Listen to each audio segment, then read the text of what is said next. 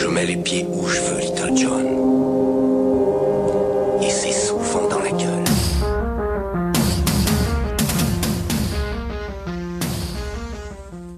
Adrien, arroseur de bons sons, moissonneur de culture hertzienne, semeur de troubles, mauvaise graine de Dijonais.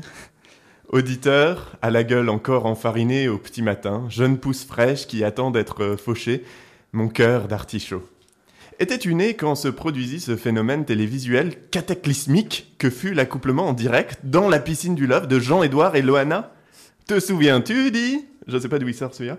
Cet instant de 30 secondes à peine qui fit frissonner la France entière et rassura à peu près autant de petits branleurs précoces qu'il désespéra les tripatouilleuses juvéniles.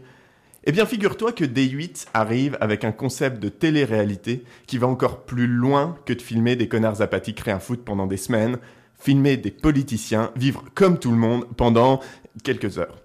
Attention, hein, quand je dis euh, comme tout le monde, je veux dire comme toi et moi, comme des pecnos de première. Du fucking jamais vu. Je sais pas pour toi, mais moi, quand j'ai lu le pitch de l'émission, je me suis déjà imaginé des séquences de folie. Génial, hein Du buzz à plus savoir qu'en foutre. Genre, imagine, Sarkozy, en prof de lettres, dissertant sur la princesse de Clèves. Ah, ce serait pas mal. Jean-Marie Le Pen, en épicier arabe, qui finit par se foutre lui-même dans un charter. Dominique Strauss-Kahn, en vendeur chez Etam, au bord de l'apoplexie et du priabisme. Alain Juppé, en service civique à Radio Culture, a animé Sweet Caroline avec Péo et Antoine. Moi, je pense qu'il validerait complètement. Ou, ou mieux, Thomas Thévenoud en inspecteur des impôts. Non, sincèrement, euh, c'était les plus belles promesses télévisuelles de 2015. hein. Mais, comme souvent dans ces milieux, les promesses n'engagent que ceux qui y croient. Donc au final, pas de Jean-Marie, pas de Nicolas, pas de Thomas.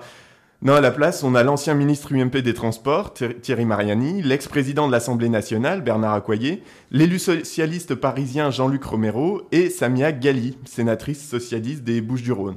Voilà. Donc alors bon, le truc de l'émission, c'est de les grimer, hein, pour pas qu'on les reconnaisse, histoire qu'ils puissent vivre une expérience bien réelle, bien comme nous, les moins que rien. Mais là, j'ai envie de dire, c'était probablement pas nécessaire de faire péter le budget maquillage. Parce que j'offre son poids en timbre-poste à qui arrive à reconnaître Mariani dans la rue sans le petit bandeau de BFM TV juste en dessous pour lui dire qui il est. Une fois travestis, on les propulse dans une situation du quotidien plus vraie que nature. Donc Samia Gali est devenue une secrétaire en quête de logement, Accoyer a découvert les services d'urgence et Mariani a erré dans tout Paris en fauteuil roulant. Et c'est là où on voit toute la puissance contestataire, limite révolutionnaire de ce reality show de l'extrême. Suite à son expérience, l'ex-ministre des Transports a eu cette déclaration fracassante, d'une audace euh, inouïe, puisqu'il a dit C'est difficile de se déplacer dans Paris pour une personne en fauteuil roulant. Wow, wow, wow Attendez, non, on arrête tout là. Récapitulons. Il a quand même fallu qu'une chaîne de télé engage une boîte de production pour développer un concept de télé-réalité sur des politiciens, puis engage une équipe de tournage qui s'est préparée pendant des jours probablement pour qu'un ex-ministre des Transports en arrive à la conclusion que c'est difficile de se déplacer dans Paris pour une personne en fauteuil roulant. Soit une analyse à peu près aussi fine que celle que pourrait avoir n'importe quelle rase moquette de CP à qui on aurait expliqué ce que c'était le handicap moteur. Non. Mais je suis en train de penser. En fait, c'est peut-être ça la solution. La solution pour Macron, pour Valls, Repsamen et toute la clique. Plutôt que de les faire s'empiffrer de petits fours avec le MEDEF, à se tripoter la quenelle tous ensemble, là, faudrait qu'on les balance un petit peu dans les files d'attente de Pôle emploi ou de la CAF, pour qu'ils comprennent que le problème, c'est pas les fraudeurs. Peut-être qu'on devrait les faire manifester à Sivins sous les lacrymos pour qu'ils comprennent ce que c'est les revendications et les idéaux.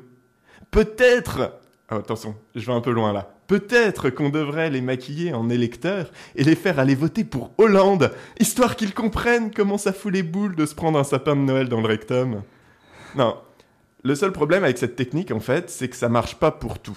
Tenez, si vous prenez du pécor lambda et que vous le déguisez en politicard, eh ben, tout ce qui risque, en fait, c'est d'avoir la confirmation qu'au fond, il y a tout un tas de problèmes auxquels, même là-bas, personne n'y pige rien. Je mets les pieds où je veux, Little John.